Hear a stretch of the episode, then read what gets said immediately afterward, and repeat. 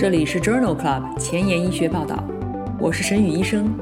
每周五天，每天半小时，只讨论最新最好的顶尖专科文献，介绍给感兴趣的同行们。Journal Club 是双周刊，分十个专科话题。这一周五天分别是：风湿免疫星期一，泌尿肾内星期二，血管感染星期三，妇产乳腺星期四和儿科遗传病星期五。别忘了关注公众号，订阅我们的节目哦。今日头条：一、中国药监局批准血小板生成素受体激动剂治疗原发性免疫性血小板减少症和严重的再障，奥宾尤妥珠单抗或者利妥昔单抗治疗晚期弥漫大臂淋巴瘤。三、Blood Advances。糖皮质激素依赖的急性移植物抗宿主病的危险因素。四，《新英格兰医学杂志》，CRISP 技术治疗 ATT 二型淀粉样变性。五，《Blood》，CD 四阳性 T 细胞免疫重建可以预测移植物抗宿主病的预后。这里是 Journal Club 前沿医学报道，血液感染星期三，Hematology Wednesday。我是主播神宇医生，精彩即将开始，不要走开哦。今天的新药研发板块，我们来聊一聊海曲博帕乙胺醇。海曲博帕乙胺醇是我国自主研发的口服非肽类血小板生成素受体激动剂，用于血小板减少和再生障碍性贫血的治疗。二零二一年六月。中国药监总局已经批准了海曲博帕乙胺醇作为成人原发性免疫性血小板减少症和严重再生障碍性贫血的二线治疗药物。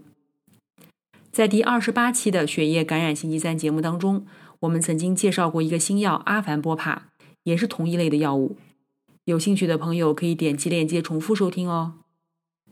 关于海曲博帕乙胺醇治疗免疫性血小板减少症的三期临床研究，发表在了《Journal of Hematology and Oncology》杂志二零二一年二月刊上。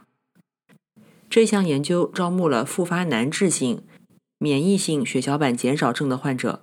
双盲随机分入海曲博帕乙胺醇二点五毫克 QD 组和海曲博帕乙胺醇五毫克 QD 组，或者是安慰剂组，持续十周。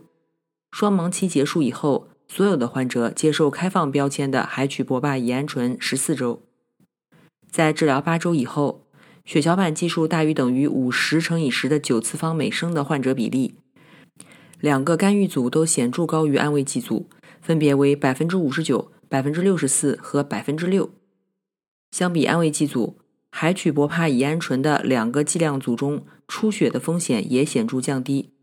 启动抢救性治疗的几率显著下降。海曲博帕乙胺醇的疗效一直延续到了第二十四周。最常见的不良事件是上呼吸道感染、尿路感染、免疫性血小板减少性死癫和血尿。因此，这一项多中心的随机三期临床研究认为，在免疫性血小板减少症的患者当中，海曲博帕乙胺醇是有效的，而且耐受性良好。安全性可控。今天临床实践的第一部分，我们来聊一聊弥漫性大 B 细胞淋巴瘤。弥漫性大 B 细胞淋巴瘤是最常见的非霍奇金淋巴瘤，占百分之二十五。最常见的症状为颈部或腹部的淋巴结肿大，约百分之三十的患者会出现全身症状，比如发热、体重减轻、盗汗。骨髓受累和结外髓外病变的发生率在百分之三十和百分之四十。弥漫大 B 细胞淋巴瘤肿瘤细胞通常广泛的表达 B 细胞抗原，包括 CD 十九、CD 二十、CD 二十二和 CD 七十九 A。初始的标准治疗是联合化疗，比如 CHOP 方案加抗 CD 二十单抗利妥昔单抗，也就是 R-CHOP 方案。复发难治性的弥漫大 B 细胞淋巴瘤，首选自体干细胞移植。对于复发难治性 B 细胞淋巴瘤，可以权衡利弊以后，使用嵌合抗原受体 T 细胞疗法，也就是 CAR T 细胞疗法。在既往的节目当中，我们曾经多次聊到过弥漫性大 B 细胞淋巴瘤的治疗，具体是在第十八期、第八十八期和第一百五十八期的节目当中。有兴趣的朋友可以点击链接重复收听哦。奥宾尤妥珠单抗是一种二代的靶向 CD 二十的单克隆抗体，二零一三年上市。目前批准用于治疗慢性淋巴细胞白血病和滤泡性淋巴瘤。在《Blood》杂志2021年4月刊上发表了一项 PET 指导下的随机临床研究，目的就是比较利妥昔单抗和奥宾尤妥珠单抗治疗弥漫大 B 细胞淋巴瘤的疗效和安全性。这一项研究的对象是670例18到60岁之间。符合移植条件的晚期弥漫大 B 细胞淋巴瘤患者，随机分入奥宾尤妥珠单抗或者是利妥昔单抗组。所有入组患者都接受了 ACVBP 或者是 CHOP 化疗方案。在第二和第四个周期以后的 PET 检查当中，提示完全缓解的患者接受免疫化疗，只有第四周缓解的患者接受自体干细胞移植。该项研究中位随访时间超过三年，两组的两年无进展生存率相似，分别为百分之六十和百分之五十七。在第二、第四个周期均提示完全缓解的患者接受免疫化疗，只有第四个周期提示完全缓解的患者全部接受了自体骨髓移植。这两个队列的患者的两年无进展生存期和总生存期也是相似的。奥宾尤妥珠单抗的三到五级感染发生率更高，与利妥昔单抗相比，分别为百分之二十一和百分之十二。因此，这一项三期临床研究认为，符合移植条件的新诊断的晚期弥漫大 B 细胞淋巴瘤患者，奥宾尤妥珠单抗并不优于利妥昔单抗。下面分享的这篇文章是高雅研究的事后分析。发表在《Blood Advances》杂志二零二一年三月刊上。这项研究比较的也是奥宾尤妥珠单抗联合 CHOP 化疗方案与标准的利妥昔单抗联合 CHOP 方案治疗弥漫大 B 细胞淋巴瘤患者的疗效。文章回顾性的分析了高雅研究当中治疗结束以后 PET 检查结果与患者生存率之间的关系。一共一千四百例患者。随机分配接受八个周期的奥宾尤妥珠单抗联合 CHOP 方案治疗，或者是利妥昔单抗联合六或八个周期的 CHOP 方案治疗。所有患者在基线时和治疗结束时均接受了 PET 检查。中位随访二十九个月以后，治疗结束时 PET 检查阴性，也就是 PET 检查提示完全缓解的患者，无进展生存率和总生存率改善。其中，疾病进展的风险降低百分之六十四，死亡风险降低百分之八十八，而且这种关联性与国际预后指数评分和肿瘤细胞来源无关。所以，作者认为这一项大型前瞻性队列研究的事后分析表明，治疗结束时 PET 检查可以用于预测患者的生存率。Fc 伽马受体二 B 是一种能够降低抗体免疫治疗疗效的抑制性分子，其表达可能会导致弥漫大 B 细胞淋巴瘤患者当中产生 CD 二十单抗耐药。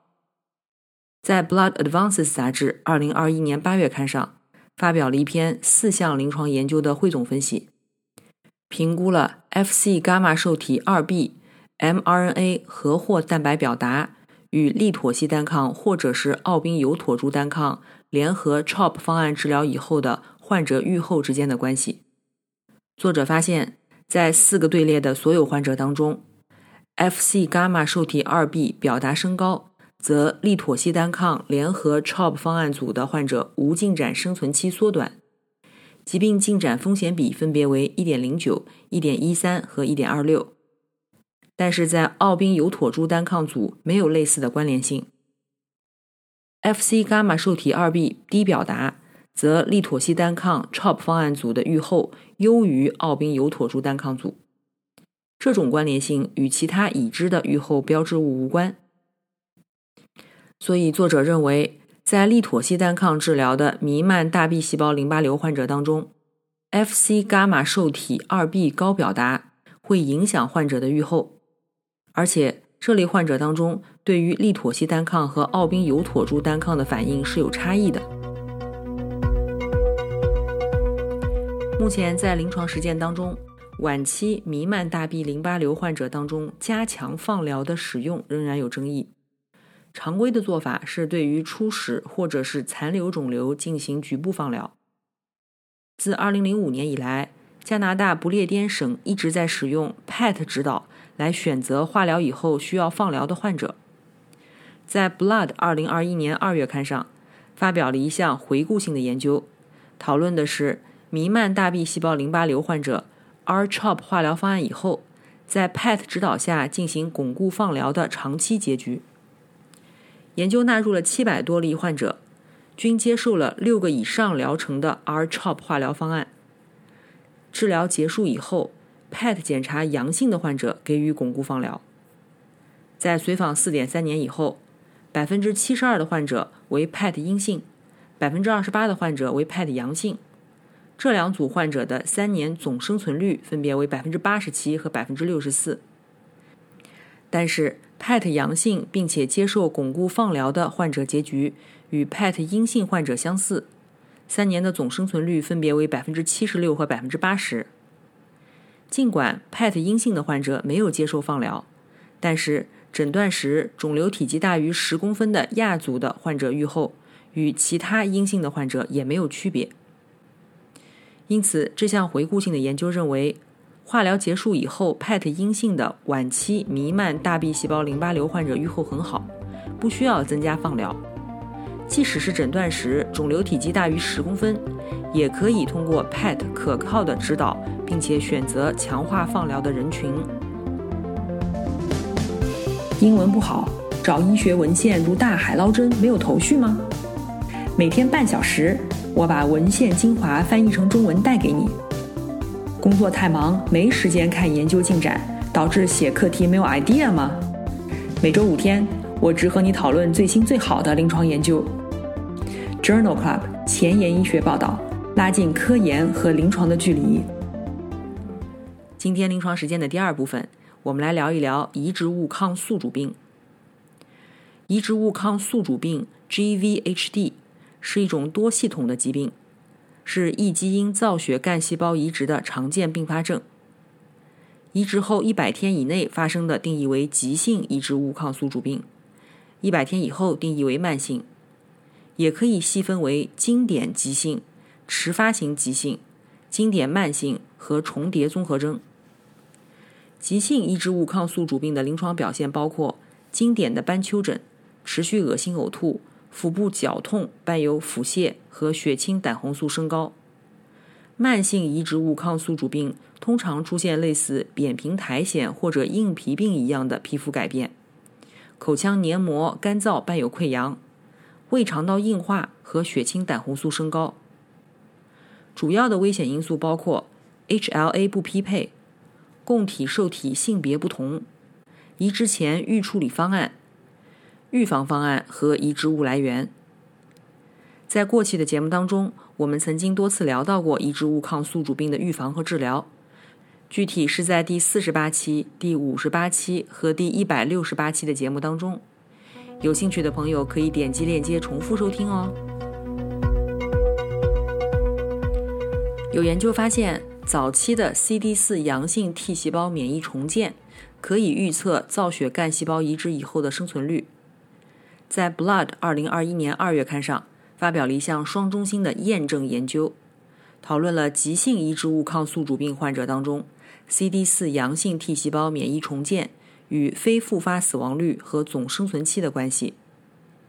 这项研究一共招募了两个中心近六百例首次接受造血干细胞移植的患者，其中出现急性移植物抗宿主病的患者。存在早期 CD 四阳性 T 细胞免疫重建的患者，也就是 CD 四阳性 T 细胞大于五十每微升的患者，两个中心的非复发死亡率分别为百分之五和百分之三十。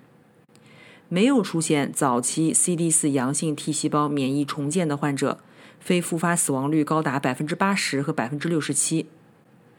在总生存率方面，存在早期免疫重建的患者为百分之六十一和百分之七十五，没有早期重建的患者仅为百分之二十和百分之三十三。根据统计，急性移植物抗宿主病发病以前，CD4 阳性 T 细胞免疫重建。与非复发死亡率低、总生存期改善有关。这一项双中心验证研究认为，早期 CD4 阳性 T 细胞免疫重建是预测移植以后结局的一个简单而可靠的标记物，并且与中重度急性移植物抗宿主病患者的生存相关联。提高移植以后的 T 细胞恢复策略，可能可以改善急性移植物抗宿主病患者的生存率。目前，急性移植物抗宿主病的一线治疗是糖皮质激素。根据疗效，可以分为糖皮质激素敏感、糖皮质激素抵抗和糖皮质激素依赖。其中，糖皮质激素依赖的移植物抗宿主病研究很少。在《Blood Advances》杂志2021年3月刊上，发表了一项回顾性的病例队列研究，评价了糖皮质激素依赖型急性移植物抗宿主病的危险因素和临床结局。研究一共招募了一千一百例异基因造血干细胞移植的患者，约三分之一发生了急性移植物抗宿主病，糖皮质激素依赖的急性移植物抗宿主病占百分之九。与糖皮质激素敏感的患者相比，激素依赖的患者年龄更大，十八到六十岁年龄段的发生率是十八岁以下的患者的三点九倍。其他的相关因素还包括。非亲属供体风险比三点零，明尼苏达高危急性移植物抗宿主病风险比二点四，激素抵抗型移植物抗宿主病两年总死亡风险更高，风险比为一点八，非复发死亡风险更高，风险比二点一，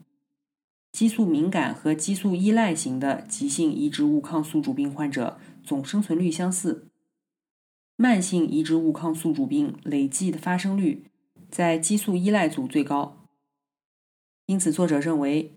激素依赖性的急性移植物抗宿主病与年龄、非亲属供体、明尼苏达高危评分相关。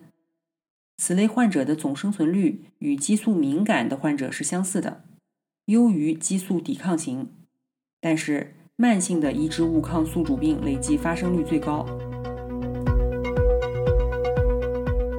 目前，糖皮质激素难治性的移植物抗宿主病治疗起来十分困难。下面这两篇文章讨论的都是激素难治性移植物抗宿主病的治疗。第一篇文章发表在2021年2月的《Blood》杂志上。这一项随机的二期临床研究讨论的是糖皮质激素和或后续治疗无效的中重度慢性移植物抗宿主病的患者当中。使用博马度胺治疗以后的安全性和有效性。研究一共入组三十四例患者，入组以后随机分入低剂量组和高剂量组。低剂量组给予博马度胺零点五毫克 QD 口服，高剂量组给予博马度胺初始剂量零点五毫克，六周以后加量到两毫克 QD 口服。三十四例患者当中，有三十二例患者存在严重的皮肤硬化。在意向治疗人群当中，部分缓解率为百分之四十七，两组之间没有显著差异。随访到第六个月，部分缓解率为百分之六十七。有九例患者的关节筋膜评分有所改善，皮肤受累的面积缩小达百分之七点五。最常见的不良事件是淋巴细胞减少、感染和疲劳。高剂量组当中有八例患者由于不良事件而减量。低剂量组当中有一例患者死于细菌性肺炎，因此这项二期临床研究认为，博马度胺有抗纤维化的作用，可能与血液调节性 T 细胞和白介素二浓度增加有关。博马度胺零点五毫克 QD 是一种安全有效的治疗激素难治性慢性移植物抗宿主病的方法。下面一篇文章是一篇概念验证阶段的研究，讨论的是在生物标志物的引导下，使用阿尔法一抗胰蛋白酶预防激素难治性移植物抗宿主病。文章发表在二零二零年十二月份的《Blood Advances》杂志上。激素难治性移植物抗宿主病十分的凶险，但是难以通过临床危险因素准确的预测。Magic 概率算法可以在造血干细胞移植以后七天识别激素难治性移植物抗宿主病的高危人群，主要是通过分析血清当中两种生物学标志物来计算疾病风险的。这两种标志物分别为肿瘤发生抑制因子二和新生胰岛来源的蛋白三阿尔法。这一项多中心概念验证阶段的研究讨论了使用先发制人的策略，在高风险的患者当中使用阿尔法一抗胰蛋白酶预防激素难治性移植物抗宿主病。一共有三十例高危患者接受了每周两次。一共十六次的阿尔法一抗胰蛋白酶治疗，并与对照组的九十名高危患者进行了比较。总的来说，阿尔法一抗胰蛋白酶治疗耐受良好，毒性很小。但是与对照组相比，它并没有降低激素难治性移植物抗宿主病的发生率，两组发生率分别为百分之二十和百分之十四。因此，这项概念验证阶段的研究认为。基于生物标志物的风险分层在移植早期是可行的，但是阿尔法一抗胰蛋白酶并没有能够有效的预防激素难治性急性移植物抗宿主病。今天前沿医学板块，我们来聊一聊 CRISP 技术治疗 ATT 二型淀粉样变性这一项一期临床研究发表在《新英格兰医学杂志》二零二一年八月刊上。转甲状腺素蛋白淀粉样变性，也称为 ATT 二型淀粉样变性，是一种危及生命的疾病。其特征是错误折叠的转甲状腺素蛋白在组织当中积累，主要是神经系统和心脏。NTLA 二零零一是一种基于 CRISP 技术的，在体内进行基因编辑的疗法。含有 Cas9 蛋白信使 RNA 和靶向转甲状腺素蛋白 RNA 的脂质纳米颗粒组成，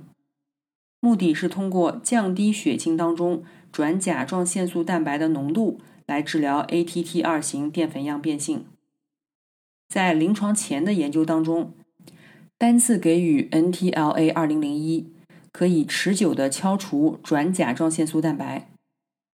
这一项一期研究招募了六例遗传性 ATT 二型淀粉样变性合并多发性神经病的患者，单次给予零点一毫克每公斤或者是零点三毫克每公斤剂量。在第二十八天以后，患者经历的不良事件很少，并且观察到了剂量依赖性的药理学作用。低剂量组的血清转甲状腺素蛋白水平降幅为百分之五十二。高剂量组的降幅为百分之八十七，因此这项一期临床研究认为，基于 CRISP 技术的体内基因编辑疗法治疗遗传性 ATT 二型淀粉样变性合并多发性神经病，可以显著的降低血清转甲状腺素蛋白的浓度，而且耐受性良好。今天的节目就聊到这里。如果你真心喜欢我的节目，不用给我点赞，现在就去转发分享吧，和我一起把最新最好的临床研究分享给需要的朋友。明天是妇产乳腺星期四，精彩继续，不见不散哦。